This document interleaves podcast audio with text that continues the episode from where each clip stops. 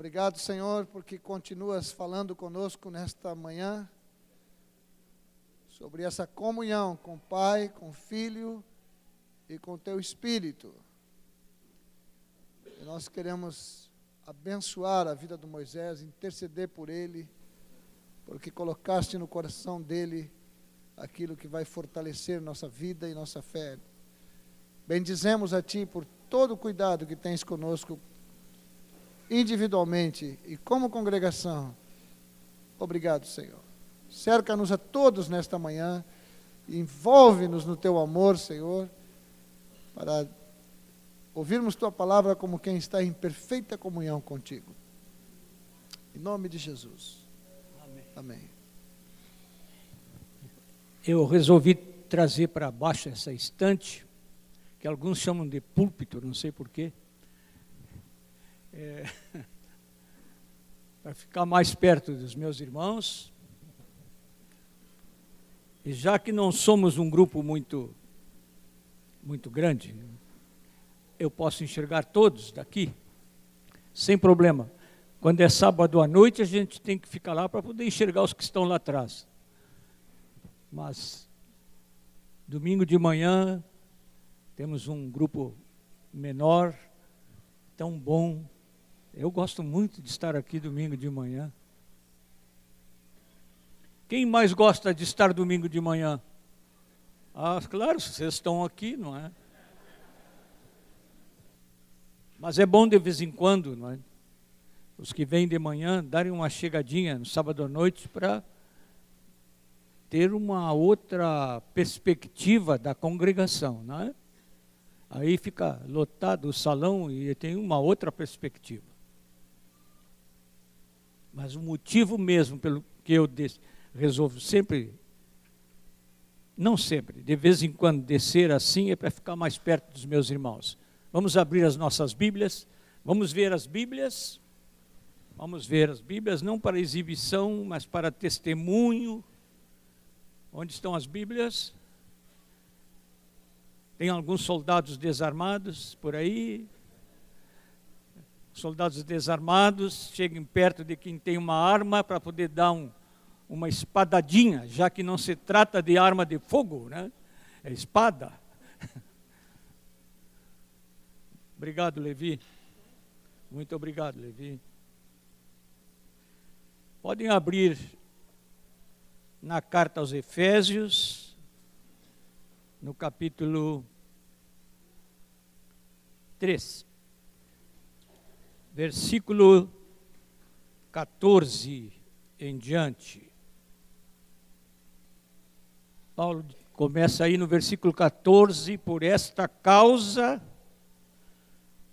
ele está repetindo a primeira frase do capítulo 3. Os irmãos podem olhar lá no versículo 1, diz: Por esta causa. E no original é muito interessante porque o Paulo nunca terminou o parágrafo. Esse parágrafo não foi terminado. Inclusive, aquele verbo que está ali depois do seu nome, por esta causa eu, Paulo, sou, no versículo 1, esse verbo não tem no original. É uma sentença sem o verbo principal, só tem o sujeito. Ele foi escrever uma frase tão longa, com, com tantos com tantas interpolações na frase, que não terminou. Mas aí no versículo 14 ele retoma. E a causa é aquilo que está nos capítulos, no capítulo 2. Lembrem sempre, os meus amados irmãos, que as cartas não foram nenhuma coisa do Novo ou do Antigo Testamento tinha versículo 1, 2, 3. Isso aí foi colocado muito depois como um auxílio, não é? Para procurar, para a gente achar os textos. Mas nós nos acostumamos tanto com a Bíblia que às vezes nós pensamos que essa divisão de versículos e capítulos é, já estava lá na origem da, da Bíblia, mas não, isso foi feito depois, por umas pessoas que resolveram classificar os assuntos e dividir o texto para melhor compreensão. estávamos dizendo, comentando que assim como os versículos, às vezes as pessoas fazem uma leitura em voz alta e leem os títulos da separação. é verdade, Volney.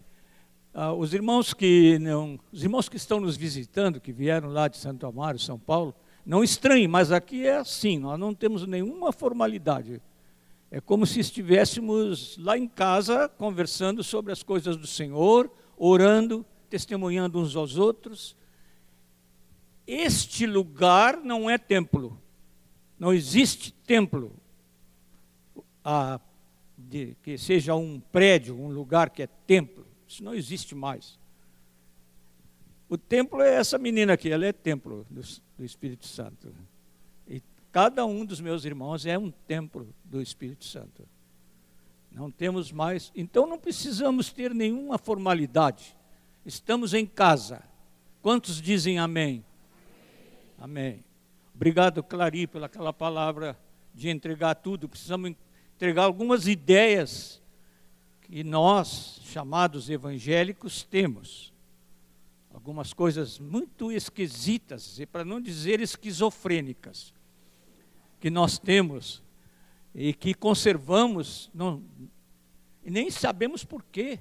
Às vezes, porque ficamos tanto tempo falando uma coisa que nós achamos que, porque nós falamos muito aquela coisa, aquela que é a verdade.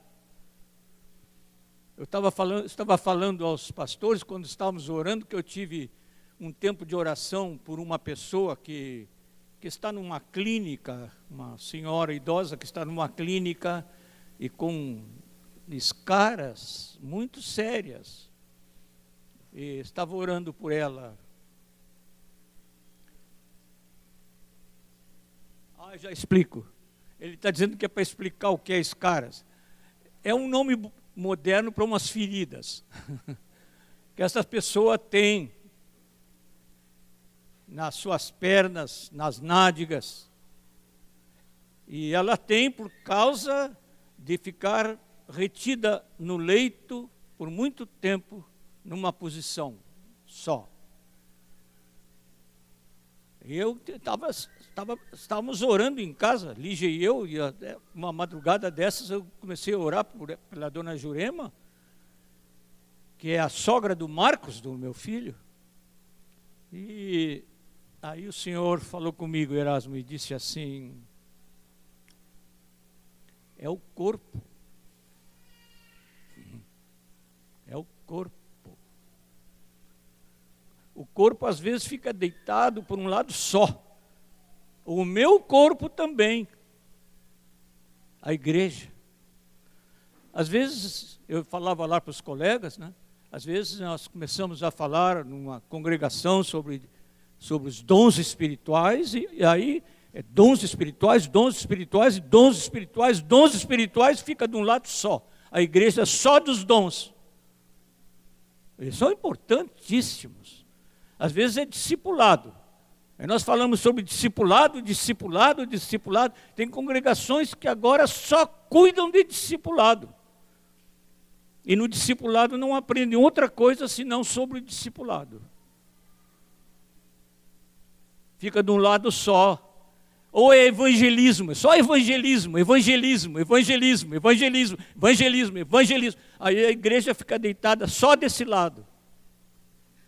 Para corrigir isso, Paulo disse aos presbíteros de Éfeso: Não deixei de vos falar, senão todo, todo o conselho, o desígnio de Deus, tudo que Deus tem. A igreja equilibrada não fica deitada de um lado só. Amém? Que bom que nós estamos livres, não?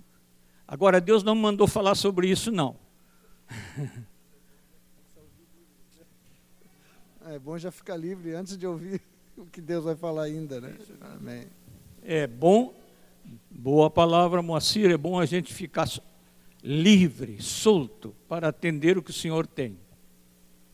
E uma das maneiras é que podemos responder ao seu amor, como hoje nós fomos convidados a fazer dar uma resposta para o Senhor é conhecer mais do seu amor.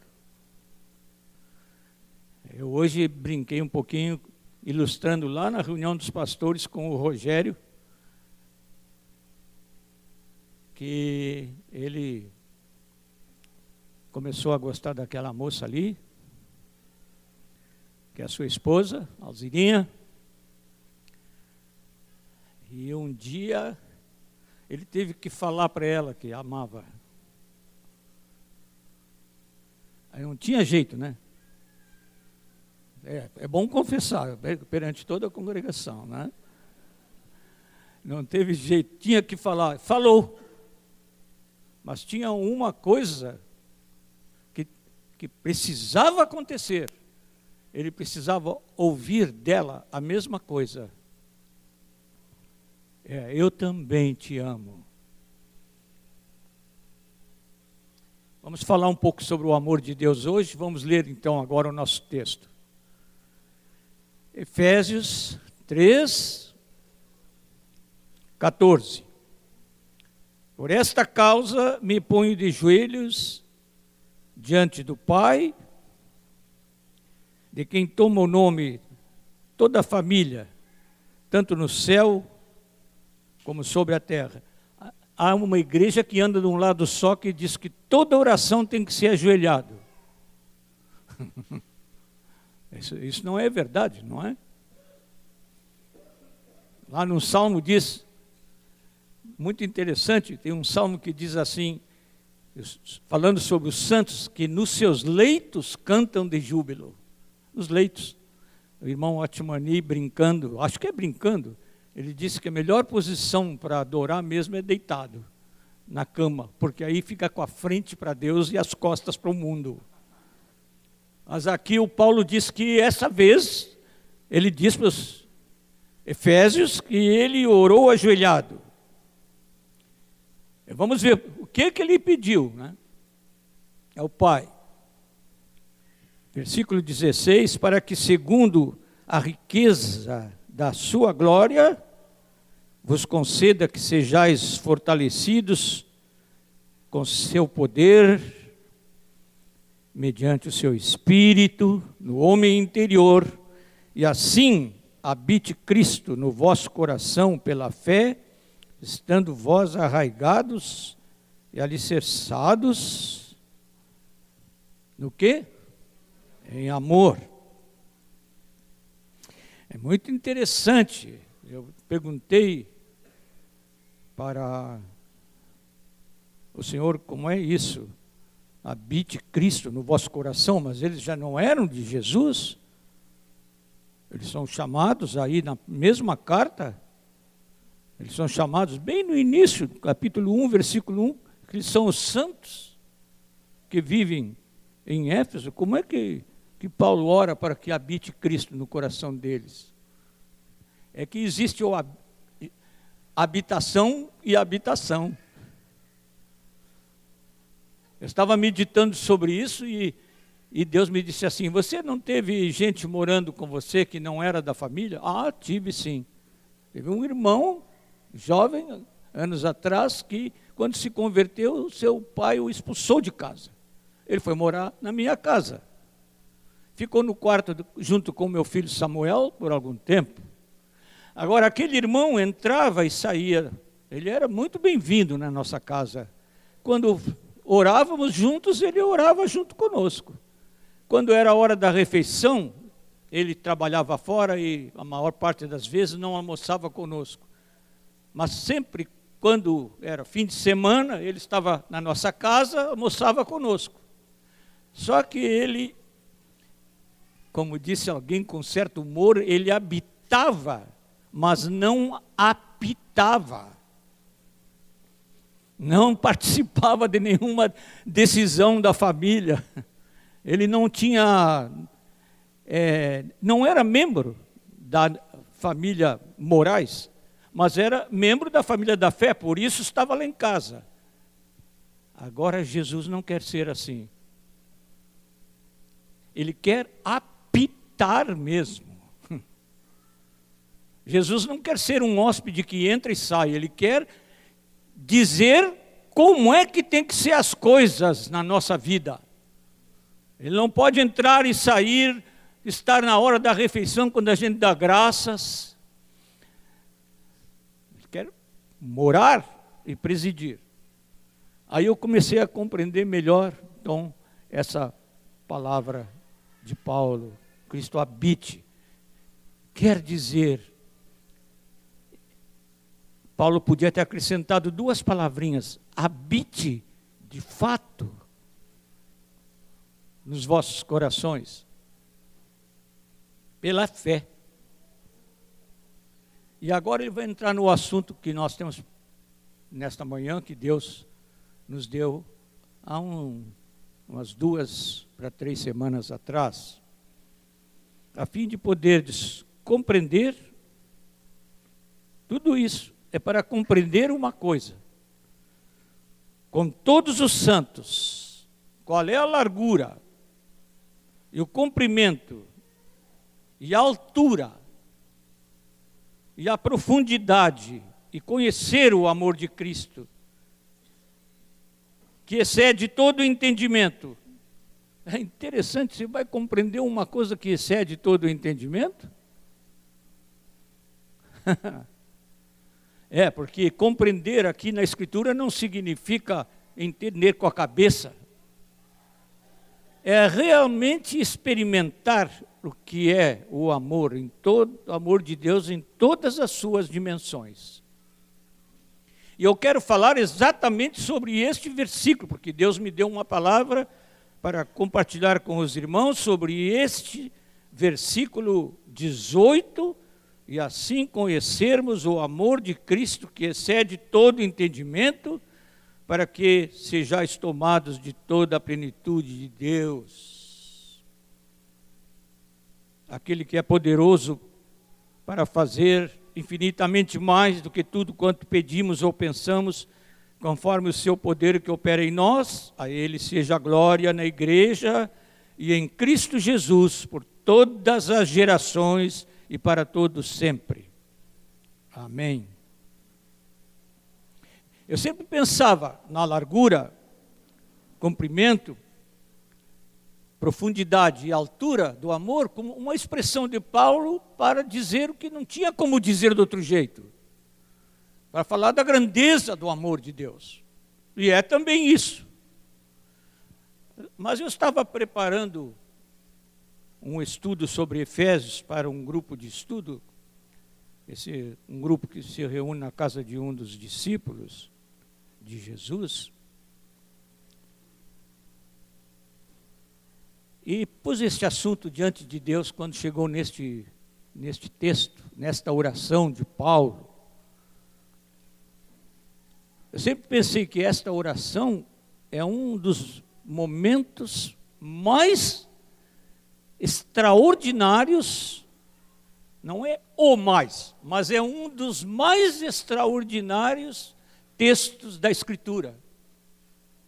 Porque ele repousa sobre aquilo que é central: o amor do nosso Pai. Você não pode ter comunhão sem comunhão com o Pai, impossível. E você não tem que fazer esforço, porque já foi feito o esforço. Não adianta fazer esforço para amar, já, o esforço já foi feito por aquele que morreu no nosso lugar. Você tem que penetrar na riqueza desse amor. E quando o coração é invadido pelo amor, não é preciso muita palavra de explicação. Tem coisas na vida que nós não podemos definir. Como é que a gente vai definir o indefinível? Um perfume. Você não consegue definir um perfume, você simplesmente tem que chamar a pessoa e diz, e trazê-la perto de um vaso com rosas e diz: Olha só o perfume. A pessoa já sabe o que é o perfume de uma rosa, mas ela vai de novo experimentar a riqueza do perfume quando ela chega perto das rosas. O amor tem que ser experimentado, o amor de Deus tem que ser, tem que fluir em nós. Paulo fala do amor de Deus que é derramado em nossos corações pelo Espírito Santo que nos foi dado. Nessa tradução diz que nos foi outorgado. Esse amor de Deus. E estava meditando quando estava preparando esse estudo para aquele grupo. Eu disse, é, Senhor, por que essa, essa descrição de largura? Aí Deus me disse assim: abre a palavra em Apocalipse. Volney, você nos ajuda aqui com, com as leituras? Assim economiza o mais velho, pouquinho mais velho que você. Apocalipse. Apocalipse capítulo 5, versículo 9. Apocalipse 5, 9. E entoava um novo cântico, dizendo: Digno és de tomar o livro e abrir-lhe abrir os selos, porque foste morto e com o teu sangue compraste para Deus os que procedem de toda tribo, língua, povo e nação. A nossa irmã Carla trouxe uma palavra para nós muito edificante, e ela leu no capítulo 7 de Apocalipse, versículo 9, diz: E depois destas coisas vi, e eis grande multidão que ninguém podia enumerar de todas as nações, tribos, povos e línguas, em pé diante do trono e diante do cordeiro, vestidos de vestiduras brancas, com palmas nas mãos. E clamavam. E clamavam em grande voz, dizendo: Ao nosso Deus, que se assenta no trono, e ao cordeiro, pertence a salvação. Eu comecei a entender bem o que é a largura do amor de Deus. É para atingir línguas, povos, tribos, nações, de toda a terra, de toda a cultura, de toda a raça. Impressionante, estava lendo uma história da igreja intitulada A Igreja Peregrina, e já fiz referência a essa história da igreja aqui. Fiquei comovido porque no sul da, da Rússia, começou um movimento de evangelização tão forte, milhares e milhares de pessoas se converteram e, e eles começaram a ser perseguidos, tremendamente perseguidos, mas ali Deus levantou um testemunho extraordinário. Gente bem diferente de nós, Estava vendo um DVD uma pregação do nosso irmão Benirim em Bangalore, na Índia. Sete milhões de pessoas ouviram o Evangelho. Sete milhões. Fiquei impressionado com a arena, a câmera passando por cima das cabeças, o coral composto de umas 1.500 pessoas, 1.200, 1.500, não sei todos de branco, a gente via longe, lá no horizonte. Tinha sete ou oito telões grandes para as pessoas poderem acompanhar o que estava acontecendo. Meu coração se regozijou, porque essa é a largura do amor de Deus. É na Índia, é na China, é em qualquer lugar. Agora, nas Olimpíadas, há um controle tremendo do governo chinês sobre os nossos irmãos, para que eles não tenham contato com repórteres e noticiaristas do mundo inteiro que estão na China para as Olimpíadas. Mas os irmãos estão firmes. O governo chinês chegou a fazer uma Bíblia impressa por eles, para ser distribuída um exemplar e a única Bíblia permitida de saída da China ou de entrada na China é a Bíblia editada, emitida pelo governo. Mas quem é que pode diminuir a largura do amor de Deus? Não há governo na terra que o faça. Amém, amados? Amém. Você foi incluído. Não conheço todas as pessoas que estão aqui e não sei se há alguma pessoa aqui que não foi tocada pelo amor de Deus, mas o amor de Deus é tão largo que hoje ele se estende para tocar essa vida. Quem quer que seja. Colossenses 3:11. Colossenses 3:11.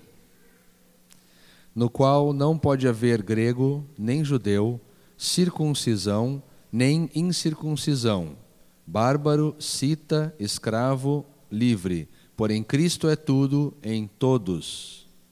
Essa, irmãos, é a largura do amor de Deus. Quer ler de novo?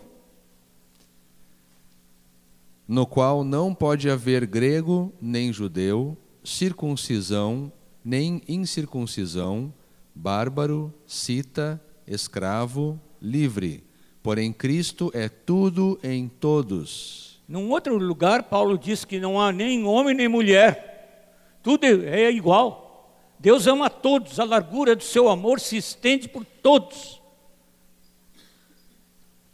E no céu, nem vai haver. Diz que os homens não casam, as mulheres não são dadas em casamento, serão todos como os anjos de Deus.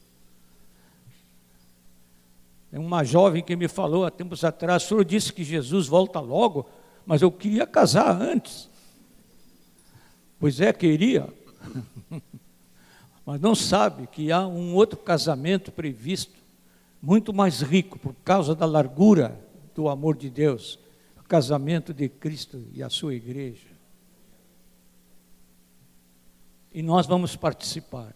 Aleluia. Todos nós, inclusive os homens, vamos ser a noiva. Maravilha, não é? Uma noiva. Alguém me disse assim: vai demorar a vinda de Jesus, não é? Por que, que vai demorar? Ah, porque a noiva está longe de estar preparada. A noiva sem ruga, sem mácula, está longe. Disse, é, mas Deus, quando quer fazer a coisa, Ele faz assim, ó. Rápido. Ele vai fazer. Deus vai fazer. Porque o seu amor é invencível. Ninguém vence Deus no seu amor para conosco. Amém, amados? Depois comecei a pensar sobre o cumprimento do amor de Deus. Eu disse, e aí, Senhor, como é esse negócio? Qual é a diferença entre cumprimento e largura? Como vai ser? E ele me levou para um texto de Jeremias, capítulo 31 versículo 3. Jeremias 31, 3. De longe se me deixou ver o Senhor, dizendo: Com amor eterno eu te amei, por isso com benignidade te atraí. É, começou na eternidade. É tão comprido o amor de Deus que ele começou na eternidade. E lá no livro de Hebreus, capítulo 13, é um texto bem conhecido dos irmãos, que Jesus é o mesmo ontem, ontem hoje, hoje, e, para sempre. sempre.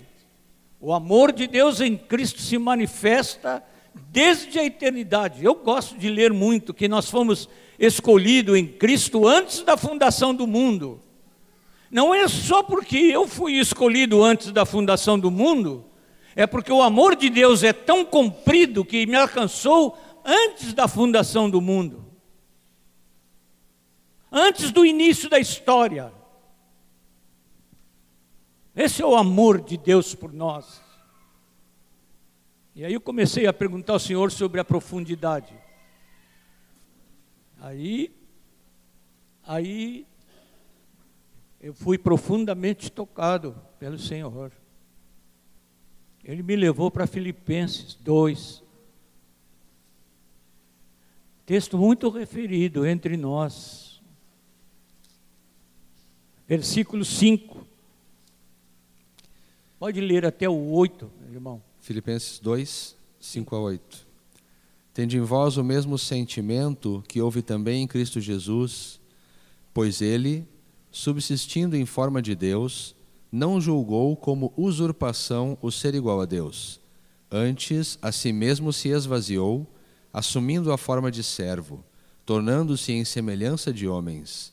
E reconhecido em figura humana, a si mesmo se humilhou, tornando-se obediente até a morte e morte de cruz. Quando comecei a, a ler de novo esse texto, me veio com muita força o que aconteceu com o Verbo de Deus, com o Filho de Deus. O nosso manual de instrução dizia assim: Jesus é um ser eterno. Isso diz uma verdade, mas não, não diz toda a verdade. Que Jesus começou lá em Belém, quando nasceu. Aí lhe deram o nome de Jesus. O Jesus humano o Verbo encarnado como um homem verdadeiro, era o Verbo que havia descido, descido.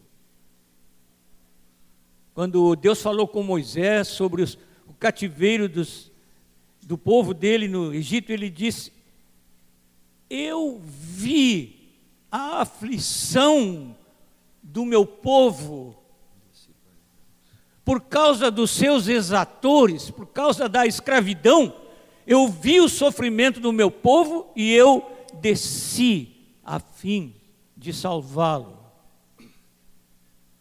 Mas onde Deus desceu mesmo foi na encarnação do Verbo. Quando começou a vida terrena de Jesus. Diz que ele se esvaziou. Uma vez explicamos isso aqui, não é? Que o verbo no original é um verbo tão forte que é assim como se um menino estivesse brincando com um balão e viesse uma pessoa com um alfinete, um outro menino, e furasse o balão, eu... perdeu o conteúdo, o ar que tinha escapou. Esse é o verbo usado aí onde diz que ele se esvaziou, o verbo se esvaziou. Mas se esvaziou mesmo.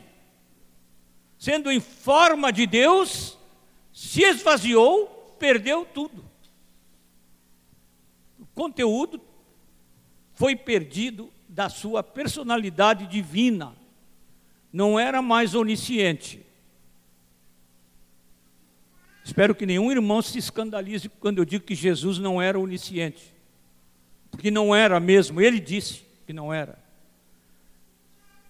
Quando queriam saber da hora das últimas coisas acontecerem, ele disse: Eu não sei. Ninguém sabe. O filho não sabe, somente o pai. Eu creio firmemente que ele era onisciente antes era parte do Pai. Ele tinha um propósito com o Pai. Agora, de repente, se esvaziou, propositadamente se esvaziou por amor de nós. Para poder ficar no nosso nível e revelar para nós o que é o amor do nosso Pai no nosso nível. É o amor que excede toda a compreensão, mas tem que ser visto no que ama, naquele que ama se esvaziou. Não era mais onipotente.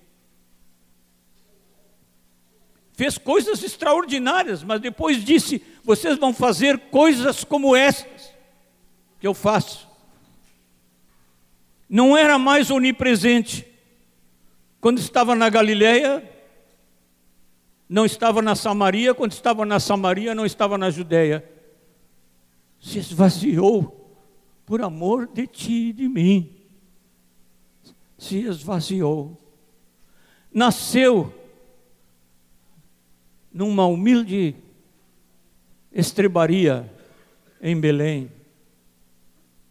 Se tivesse nascido, olha irmãos, se ele tivesse nascido no palácio do imperador, do tempo, lá em Roma, se ele tivesse nascido no palácio do imperador, já teria descido imensamente. Mas deitou a sua cabeça de rei no leito bruto, tosco de uma manjedoura, onde os animais comiam. Desceu eu estava tão tocado por esse amor que desceu assim.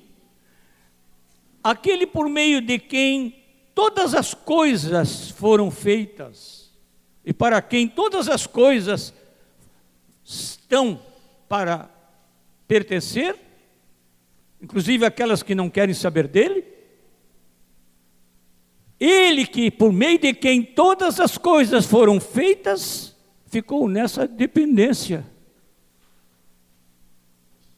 da sanha de um Herodes, que mandou matar os meninos na cidade onde ele nasceu, pretendendo matá-lo. Fico encantado com Jesus que se submeteu a essas coisas por amor. Ah, apenas mas esse apenas tem que ser qualificado, bem qualificado, por amor da dona Gelsa, do Levi, da Carla, do Moacir, do Erasmo, da Ângela, por amor de nós. Eu pensei que tinha acabado a descida. Quando eu li isso, eu disse: bom, desceu tudo. Mas aí, meu companheiro, Deus me fez ir para 1 Pedro 13, 19. 1 Pedro 13, 19. 1 Pedro 3, 19. No qual também foi e pregou aos espíritos em prisão. Sabe que a igreja não tem falado muito sobre isso, mas ele desceu ao Hades. A sua descida não foi só na terra, foi ao Hades. Não me peçam muita explicação sobre onde fica o Hades, porque eu não sei dar isso, isso eu não sei. Mas que ele desceu ao Hades, desceu, porque a Escritura diz que ele desceu. Foi pegar, pregar, é muito interessante, aos espíritos desobedientes, lá do tempo de Noé, não me perguntem como é, se eles se converteram ou não, eu não sei isso. Mas eu sei que o amor de Deus vai às profundezas. E foi até o mais profundo do meu coração. Não me alcançou no Hades, graças a Deus, me alcançou aqui na terra.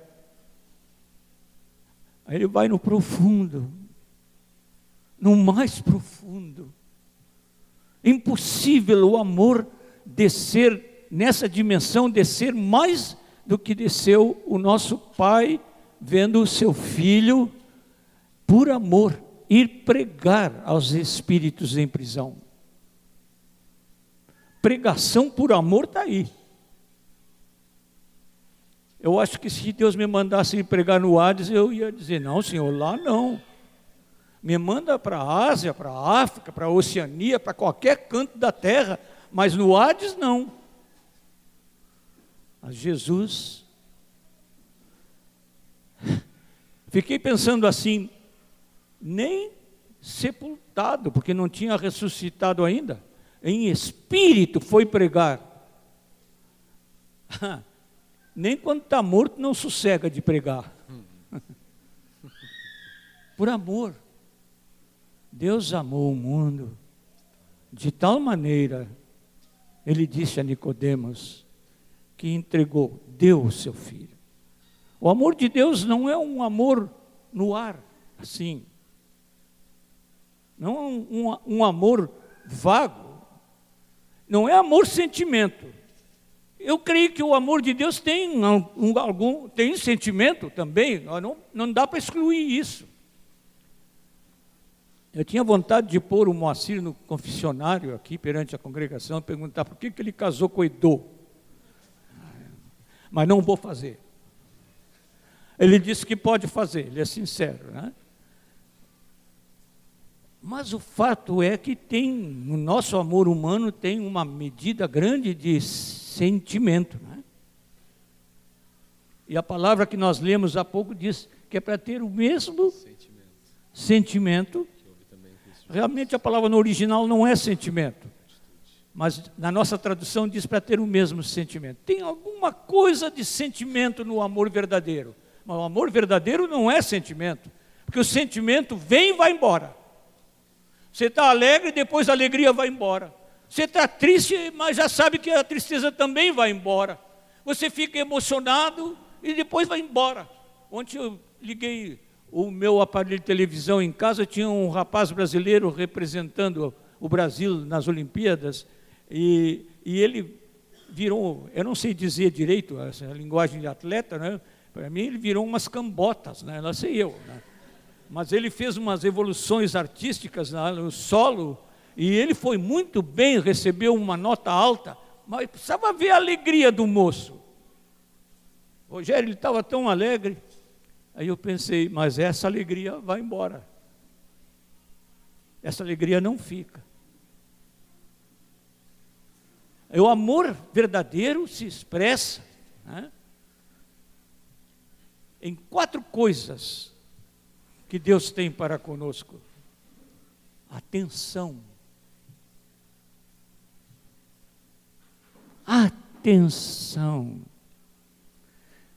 Aquele que ama é atento para com o ser amado. Isso é o que Deus é. Por isso citei aquele texto da palavra dele para Moisés.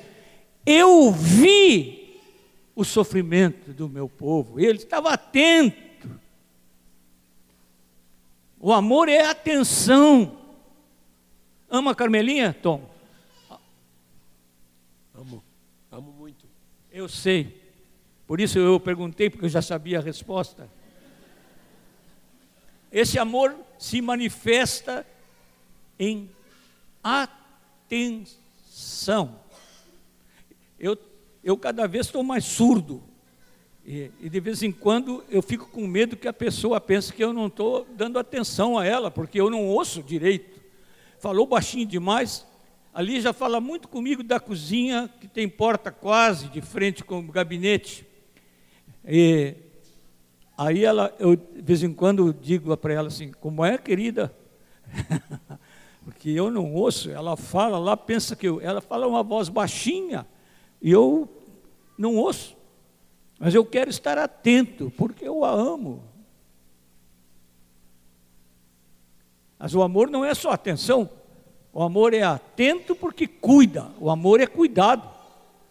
Deus cuida de nós. Deus cuida. Por onde andamos, Ele está cuidando de nós. Sua mão.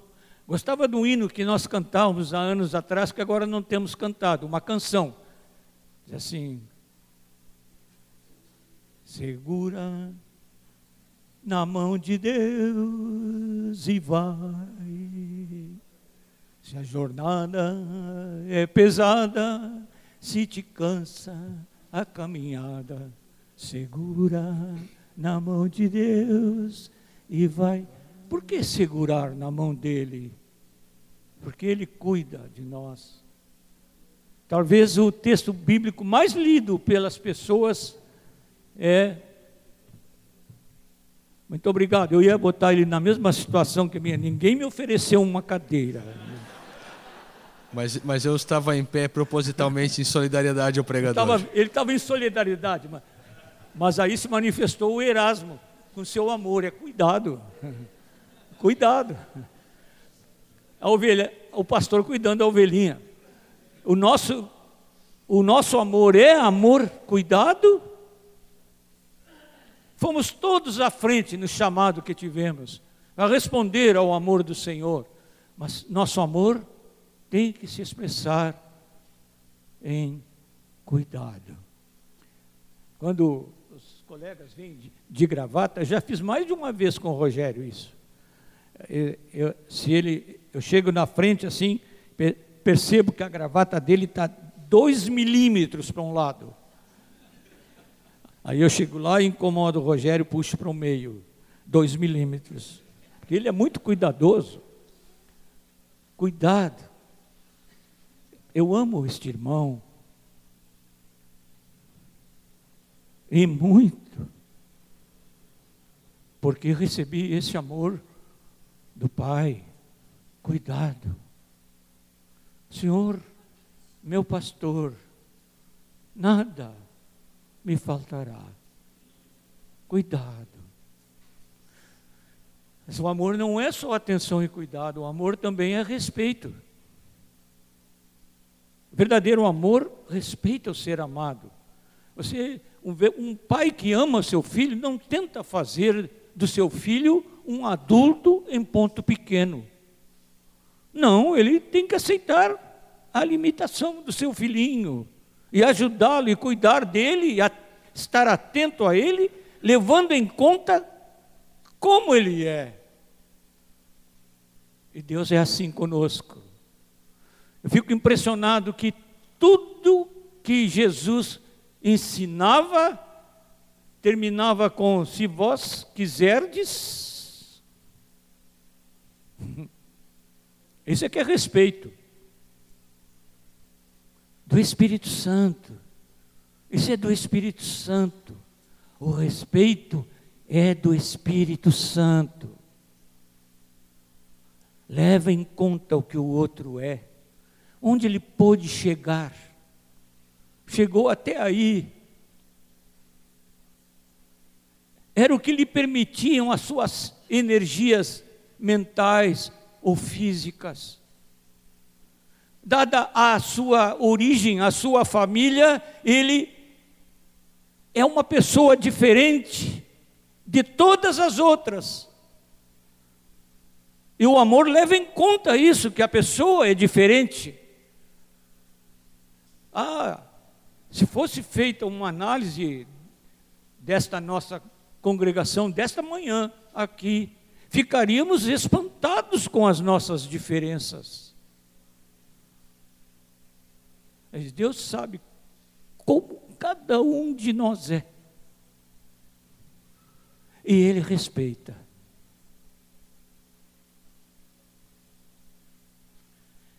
Mas não termina o amor assim, no respeito. Depois que ele é atento e vê. Depois que ele cuida e anda junto para poder cuidar, o amor verdadeiro que respeita aquele que ele cuida, ele assume a responsabilidade pelo ser amado. Eu desci a fim de salvá-lo. O amor do nosso Pai não é um amor que vê as coisas e, tá bem, o que, que vamos fazer? É assim mesmo. Não. É um Deus que age. Uma coisa que me tocou muito na minha adolescência, eu tive um pastor que falava muito sobre a cruz. Era um irmão que veio dos Estados Unidos para ajudar a igreja no Brasil. E ele falava muito sobre a cruz. E fui muito tocado por essa qualidade de amor que se dá em Cristo. Não pude resistir. Hoje, a gente vê pessoas que andam em pecado carregando uma cruz de, de brilhante, marcacite, umas cruzinhas ornamentais. Erasmo querido, desfiguraram a cruz do nosso Salvador, transformaram-no em objeto de adorno. Não havia nada de adorno na cruz dele. Os irmãos não, não sabem, alguns aqui não sabem, uns sabem, mas outros não sabem que Jesus não foi crucificado assim como apresentam as figuras, as imagens que vemos. Ele foi nu para a cruz, exposta a sua vergonha, miséria, a indigência da criatura humana foi exposta naquele que tomou o nosso lugar. Um amor que vai à profundidade do nosso pecado. já comentei em outra oportunidade que lá em Romanos fala de três condições daqueles para quem ele veio por amor: ímpios, infiéis, é, ímpios e infiéis, mesma coisa, pecadores e inimigos. Inimigos. É Romanos 5. Jesus disse: Amai os vossos inimigos. Ele fez isso. Amor aos inimigos, que éramos nós. E aí, irmãos, deixa eu terminar, que estou me alongando. O apóstolo fala de altura do amor. Pode ler para nós, amado, em Efésios 2, 6. Pode ler desde o versículo 4 até o 6. Efésios 2, de 4 a 6. Mas Deus, sendo rico em misericórdia, por causa do grande amor com que nos amou, e estando nós mortos em nossos delitos, nos deu vida juntamente com Cristo, pela graça sois salvos, e juntamente com Ele nos ressuscitou e nos fez assentar nos lugares celestiais em Cristo Jesus. Essa é a altura do seu amor. Ele quer que nós estejamos no nível em que Ele está. No domingo passado, o Otocar nos fez ler no Evangelho de João, capítulo 14. Lá está escrito em João 14: Se eu for, eu voltarei, disse Jesus, e vos levarei os levarei para onde? Para mim mesmo, para que onde eu estiver, estejais vós também. Essa é a altura do amor de Deus, altura celestial. E diz aí que ele nos fez assentar nas regiões celestiais em Cristo Jesus. Eu gosto de ver isso aí na, a carta aos Efésios é muito forte. Os irmãos, um dia, quando dispuserem assim de um tempo para meditar, peguem uma chave bíblica, os que têm, alguns têm no fim da Bíblia uma chave bíblica, e pega a palavra celestial. E começa a ler o que, que há para você por causa do amor de Deus quanto ao celestial. Ah, vamos ficar, vão ficar surpresos.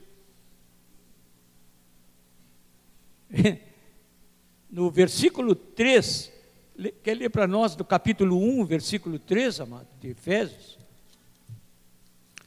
Efésios 1, 3. Bendito o Deus e Pai de nosso Senhor Jesus Cristo, que nos tem abençoado com toda sorte de bênção espiritual nas regiões celestiais em Cristo.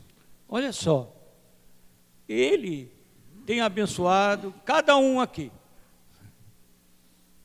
que é dele, cada um é abençoado com algumas bênçãos. É o que diz aí? Não. Com toda sorte de bênção espiritual nas regiões celestiais. Você está nesta posição.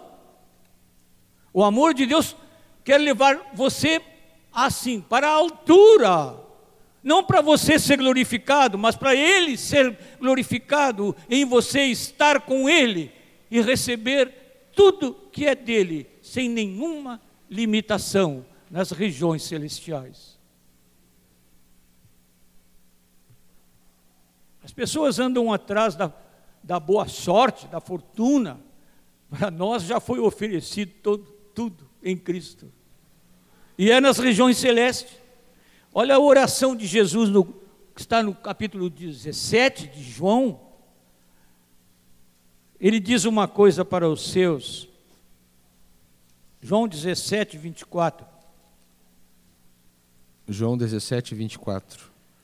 Pai, a minha vontade é que onde eu estou estejam também comigo os que me deste, para que vejam a minha glória que me conferiste, porque me amaste antes da fundação do mundo. Amém. Lê de novo, amado. Texto muito, a palavra de Jesus muito preciosa na oração pelos dele, pelos seus discípulos. Pai, a minha vontade é que onde eu estou estejam também comigo os que me deste, para que vejam a minha glória que me conferiste, porque me amaste antes da fundação do mundo. Aleluia! Que oração do Senhor. Na primeira carta de João, no capítulo 3, os irmãos podem abrir aí. O último texto que vamos ler. Vamos ler juntos o versículo 1, 1 João 3, 1. Vede que grande amor nos tem concedido o Pai, a ponto de sermos chamados filhos de Deus. E de fato somos filhos de Deus. Por esta razão, o mundo não nos conhece, porquanto não o conheceu a Ele mesmo. E aí, depois dessas palavras que dizem da nossa condição, o versículo seguinte diz: Amados, agora somos filhos de Deus, e ainda não se manifestou o que haveremos de ser. Sabemos que quando ele se manifestar, seremos semelhantes a ele, e haveremos de vê-lo como ele é. E a si mesmo se purifica diz o texto. Na continuação, tudo o que nele tem esta esperança, assim como ele é puro. Deus me mandou dizer para os irmãos como é o seu amor. E os irmãos já têm experimentado esse amor. Mas eu e meus irmãos precisamos experimentar continuamente todas as dimensões do amor do nosso Pai. Qual é a resposta? Que resposta damos ao amor de Deus? Haverá alguém entre nós que não foi tocado pelo amor de Deus? Haverá alguém que quer dizer, Senhor, eu estou tocado pelo teu amor e eu quero viver no teu amor. Se há alguém, pode se manifestar agora. O amor é muito provocativo.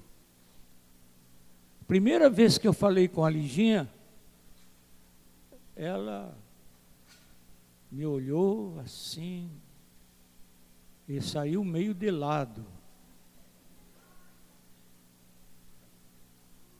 Hoje é dia de confissão, né, Moacir? É, Rogério? Saiu meio de lado. Eu, não, eu fiquei triste. E ali já saiu meio de lado.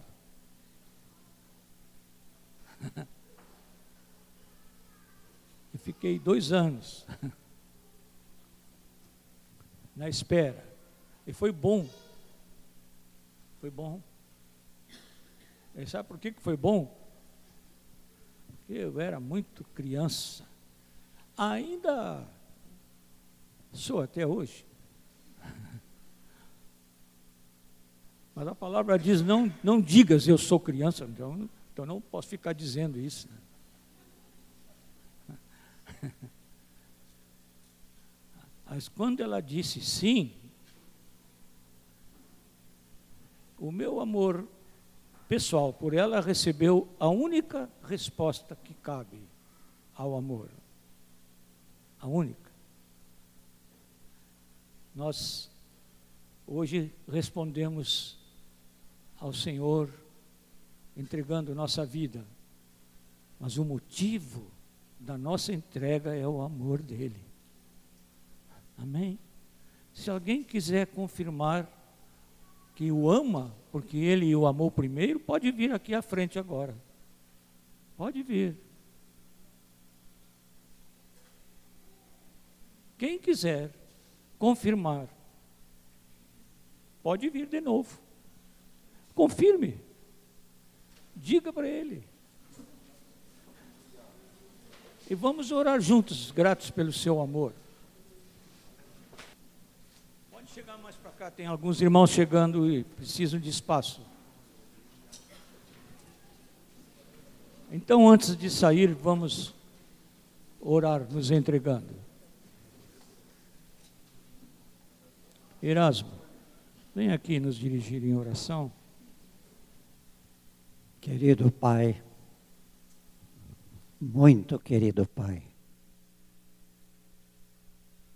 se estamos aqui, Senhor,